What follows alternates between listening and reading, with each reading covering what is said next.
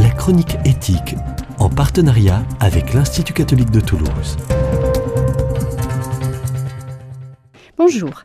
Alors que chaque instant de l'actualité est ponctué de convocations devant un tribunal, d'une célébrité ou non, de procès plus ou moins médiatiques, et que l'on crie à une justice trop laxiste ou trop sévère selon les cas, nous sommes suspendus et attendons avec impatience, presque fébrilité, le résultat des dernières affaires.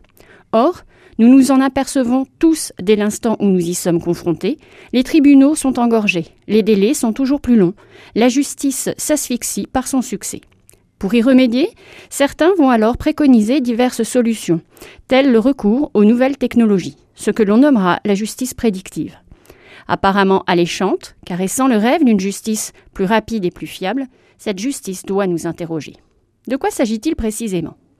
Par justice prédictive, on vise aussi bien le travail des tribunaux que celui des conseils. Il s'agit effectivement d'anticiper l'issue d'une action judiciaire en analysant un ensemble de décisions de justice.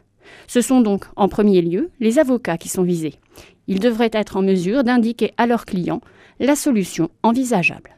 En réalité, c'est ce que font déjà tous les avocats lorsqu'ils sont consultés. La différence principale consistera en un recours massif au traitement automatisé de données par le biais d'algorithmes qui tireront des conclusions d'une masse abondante d'informations.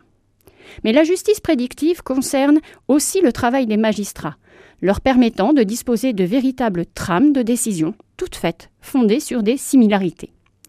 Pourquoi s'interroger, me direz-vous? Si les faits sont similaires, pourquoi devrions-nous nous inquiéter?